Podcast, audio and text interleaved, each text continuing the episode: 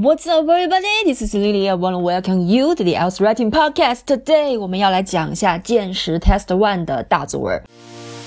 所以，雅思写作的大问题是，拿到作文题目后，你们怎样才能够快速的想出相关的 ideas？怎样扩展你的 ideas？怎样才能写出考官想看到的词？平时应该怎样积累写作词汇？这些就是问题。这个播客会给你们答案。My name is Lily, and welcome to IELTS Writing Podcast.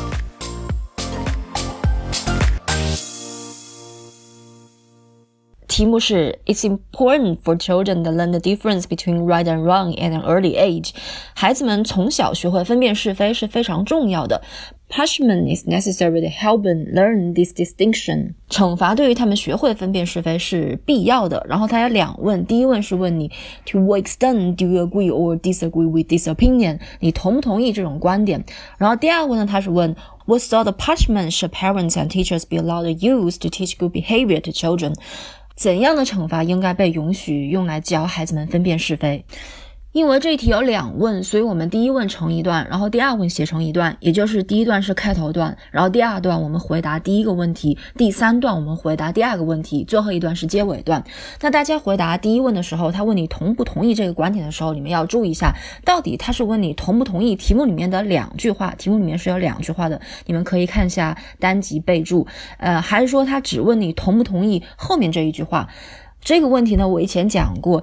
第一句话它只是一个背景，它是一个事实，就是这个样子的。孩子们早一点学会分辨是非是非常重要的，这确实是非常重要的，这是一个事实。它是不需要你去同意或者是说不同意这句话的，你只用去同不同意后面那句话。惩罚对于孩子们学会分辨是非是非常必要的，你同不同意这句话？OK，呃，那我就把我的思路来说给你们听一下。那我是不同意的，我认为。惩罚对于孩子们学会分辨是非是没有用的。然后我想的一个原因呢，是因为如果你去惩罚孩子们的话，可能会导致他们做一些更极端或者是呃更暴力的事情。然后后面我扩展的时候，我说的是，因为现在很多孩子们呢都非常的叛逆，所以如果你非常的严厉的去惩罚他们的话，他们不仅不会从他们的错误中学习，而且他们还有可能变得更加的叛逆，这样子来表达自己对他们老师还有家长的不满。然后第二问可以用怎么样的惩罚来教孩子们好的行为？然后我说的是可以用一些不会对孩子们造成伤害的方法来教孩子们好的行为。后面扩展的时候我就具体说了什么叫做不会对孩子们造成伤害的方法，比如说就是像一些呃不给孩子们零花钱，或者是拒绝带他们去娱乐场玩这样子的方法。所以后面扩展的时候，我说的是不给孩子们零花钱，或者是不带孩子们去娱乐场这种方法呢，不太可能去，不太可能会伤害孩子们的内心，不会使他们变得更加叛逆。但是同时呢，又可以让他们知道，如果说他们犯了错误的话，是会有后果的，是会有不好的后果的。所以就达到了教育孩子们分辨是非的目的。那每一问呢，你们最好是只想一个点。只想一个分论点去充分扩展，这样是最拿分的。呃，不要最好不要去写两个点，每一段都不要去写两个点，更不要去写三个点。如果说你写了三个点的话，那每一个点你都不可能去充分扩展了，有可能每一个点就是一句话就完了。Alright，那这就是这一题的思路，还有一些要注意的地方。下面我们再来看一下词汇，还是首先来看话题相关词汇。那我们在回答第一问的时候，我讲的为什么惩罚对于孩子们来教孩子们分辨是非是没有用的时候，我说的原因是因为惩罚可能会导致一些严重的后果，严重的后果是 serious outcomes，或者是换一种说法，你们也可以说惩罚有可能会使孩子们变得更暴力，变得更暴力。说简单一点。就是 become more violent，或者是说好一点，你你们可以说 punishing children may lead them to behave even more violently。